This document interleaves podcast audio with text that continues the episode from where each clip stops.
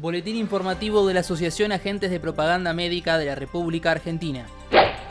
Rige plenamente la prohibición de los despidos.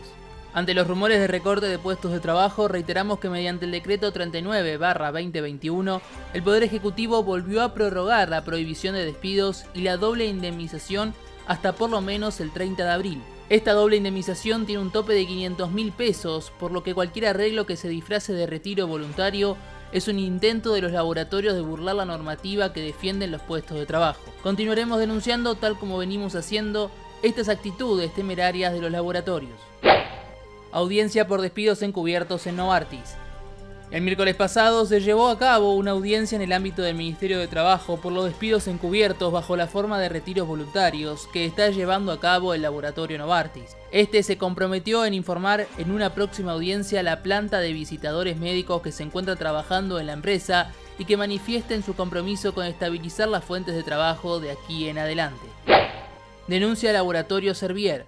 En el ámbito del Ministerio de Trabajo se radicó denuncia al Laboratorio Servier que anunció el achicamiento de su planta de promoción y venta. La cartera laboral se comprometió en llamar a una audiencia para la próxima semana. Para la CSI resulta vital incrementar la producción de vacunas y su distribución equitativa. La Confederación Sindical Internacional reclamó un masivo incremento de la producción mundial de vacunas, así como la distribución equitativa, pruebas y tratamientos para combatir la pandemia del COVID-19. En otras medidas, demandan que en el ámbito de la Organización Mundial del Comercio se dé lugar a las iniciativas propuestas por Sudáfrica e India por la eliminación de los obstáculos de propiedad intelectual, incluyendo la suspensión de los acuerdos ADPIC y medidas para frenar la especulación en los precios de vacunas, pruebas y tratamientos.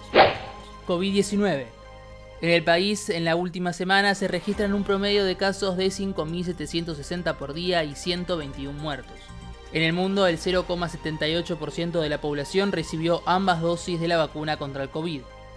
En Argentina, el 2,27% de la población recibió la primera dosis y el 0,69% recibió ambas.